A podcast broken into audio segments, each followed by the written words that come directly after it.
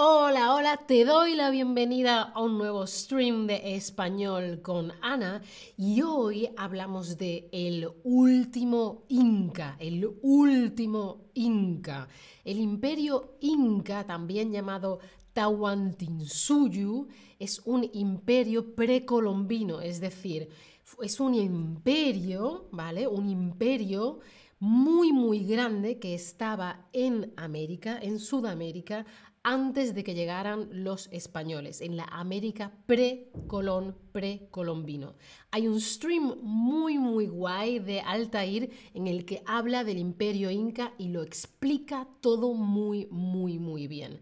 Pues hoy hablamos de Atahualpa, que fue el último emperador de los incas.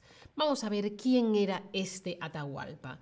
Pues era hijo de Huayna Capac, el doceavo o el número 12, el décimo primero, el número 12 de los emperadores de los incas, ¿sí? Nació más o menos en el año 1500, 1500, pero no se sabe muy bien si nació en Quito, en Ecuador o en Cuzco, Perú. Bueno, se llama Ecuador ahora y es Perú ahora, pero entonces toda esa zona de Ecuador, Perú, hasta Chile, todo eso era el imperio inca, ¿no?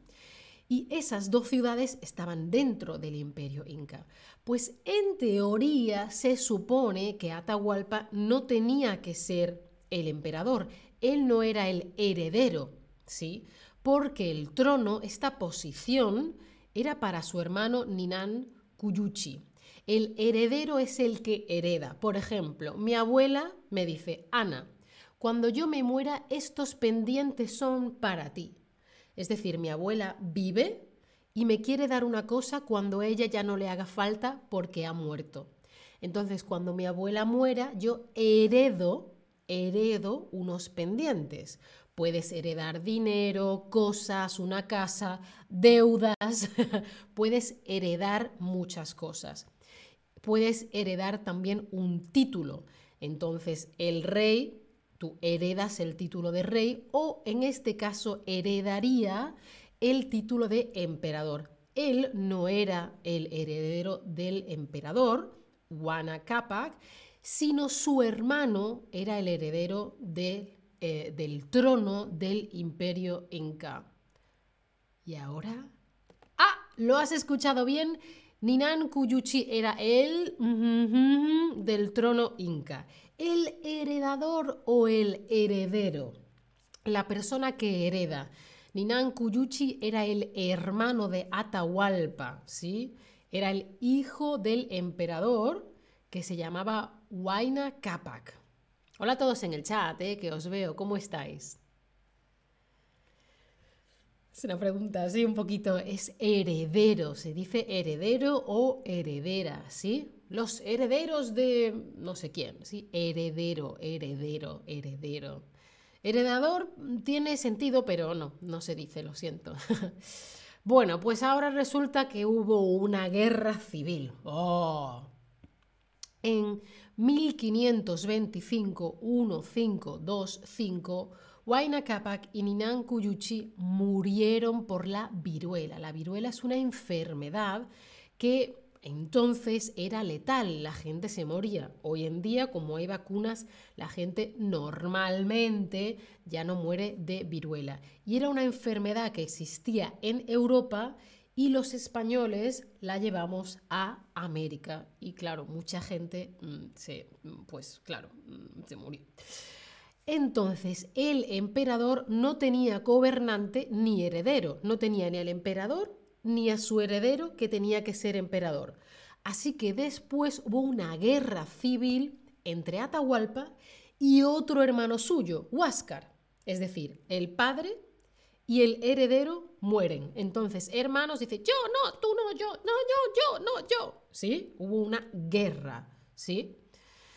Y Atahualpa ganó la guerra en 1532 32, y se convirtió el emperador del Tahuantinsuyo, que es el nombre en quechua del imperio inca. Estamos hablando de emperador, pero ¿cuál es el nombre del emperador en inca? ¿Se dice emperador? Se dice rey, se dice sapa, porque claro, los incas no hablaban español, hablaban quechua, ¿sí? ¿Cómo pensáis vosotros que se llamaba el emperador en inca? En quechua, claro. Pues yo esto no lo sabía hasta que he preparado este stream. Sapa. El emperador inca se llamaba Sapa, que significa el único. El único. No hay muchos, no hay uno. El único. ¿Sí? Pues hablamos del último inca, entre comillas, porque fue el último emperador, ¿vale? Y mientras los emperadores seguían avanzando y consiguiendo cada vez más territorio, ¿sí? Pues Atahualpa dijo, no pasa nada. Que vengan, que vengan. Sí, sí, sí. Que lleguen hasta Cajamarca los conquistadores. Atahualpa tendría un plan, ¿no? Porque normalmente intentas que la gente, que los que llegan a quitarte lo tuyo, que vayan para atrás. Pero él dijo, que se acerquen hasta Cajamarca. Sí, sí, sí. Venga, venga, venga. ¿Qué estrategia tendría? ¿Qué, ¿Cuál era el objetivo de Atahualpa que los deja acercarse? Uno de, una de tres opciones, quería quedarse con los caballos del ejército español. Recordad que eh, los caballos eran animales desconocidos en América, o simplemente no quería que hubiese guerra con los españoles, o quería firmar un tratado de paz, de paz con los españoles. ¿Qué pensáis? Bueno, también tengamos en cuenta que esto pasó hace 500 años. No había allí gente con el móvil grabando Atahualpa, Atahualpa, eh, Francisco Pizarro. No. Y tampoco tenemos máquinas del tiempo por ahora. Así que nos basamos en teorías, escritos. Y se supone, una de las teorías es que quería quedarse con los caballos del ejército español.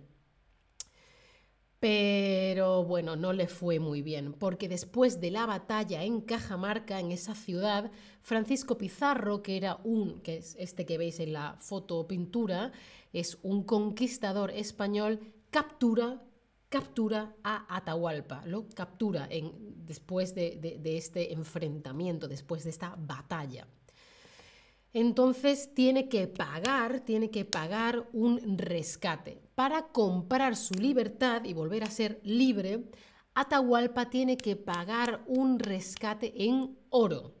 Tiene que llenar una habitación de oro. Oro es un metal precioso que se utiliza en joyas, en pendientes, sí, oro, sí, oro, que brilla, sí. Y tenía que llenar una habitación de oro hasta la altura de su mano. Todo oro. Oro, oro, oro, oro, boom. Hasta aquí todo lleno de oro. Todo lleno de oro. Y otras dos habitaciones más con objetos de plata, que también se utiliza para anillos, em, para pendientes, joyas, etc.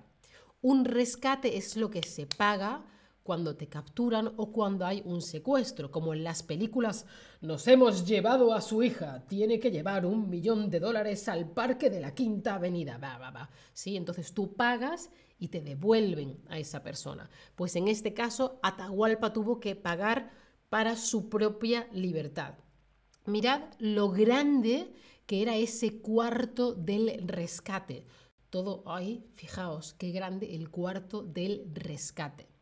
Está cubierto y protegido, seguramente incluso reconstruido. Entonces, el rescate es la cantidad de dinero que se paga cuando, cuando se devuelve un préstamo, cuando alguien ha sido secuestrado o cuando se invierte dinero. Un préstamo es que tú necesitas dinero, yo tengo y te digo, bueno, toma. Y tú cuando puedes me dices, Ana, tu dinero, muchas gracias por tu ayuda, ¿sí? El secuestro es cuando roban a una persona durante un tiempo y invertir es que pones el dinero en un lugar en el que crees que con el tiempo ese dinero va a crecer, sí, va a crecer, va a crecer ese dinero. Efectivamente, el rescate es la cantidad de dinero que se paga cuando alguien ha sido secuestrado, cuando roban a una persona y te dicen, tengo a esta persona, si me das dinero, te devuelvo a la persona. Hay muchas películas con secuestros. Pero en este caso, Atahualpa no fue secuestrado, sino capturado en una guerra, en unas batallas. Y Atahualpa, mm, mm, mm, su rescate con oro y plata. Pagó, hizo o dio. Un rescate es con dinero, con algo que tiene mucho valor. Hemos dicho que oro y plata sí que se utiliza en joyas, metales preciosos. ¿Sí? Y eso se, un rescate se paga, pagar, como cuando vas a una tienda, hola, quiero dos refrescos de cola y dos bocadillos. ¿Cuánto es? Cinco euros. Y pagas cinco euros, pues igual pagas un rescate. ¿sí? El pobre Atahualpa tuvo que pagar su, pobre, su, propio rescate. Pero al final, Pizarro lo condenó a muerte. Tú, Atahualpa, tienes que morir. Entonces murió el 26 de julio de 1533 y con él, con la muerte de Atahualpa, acaba, termina el imperio inca que fue conquistado por los españoles después de muchas batallas, muchas luchas, muchas pequeñas guerras o grandes guerras contra los defensores de Atahualpa. Todavía había gente que defendía Atahualpa y los españoles, no, esta tierra para mí, esta tierra para mí, esto para mí, ¿sí? Y los españoles se fueron extendiendo, eh, como ya sabemos, por toda Sudamérica. Así que al morir Atahualpa, acaba el imperio inca.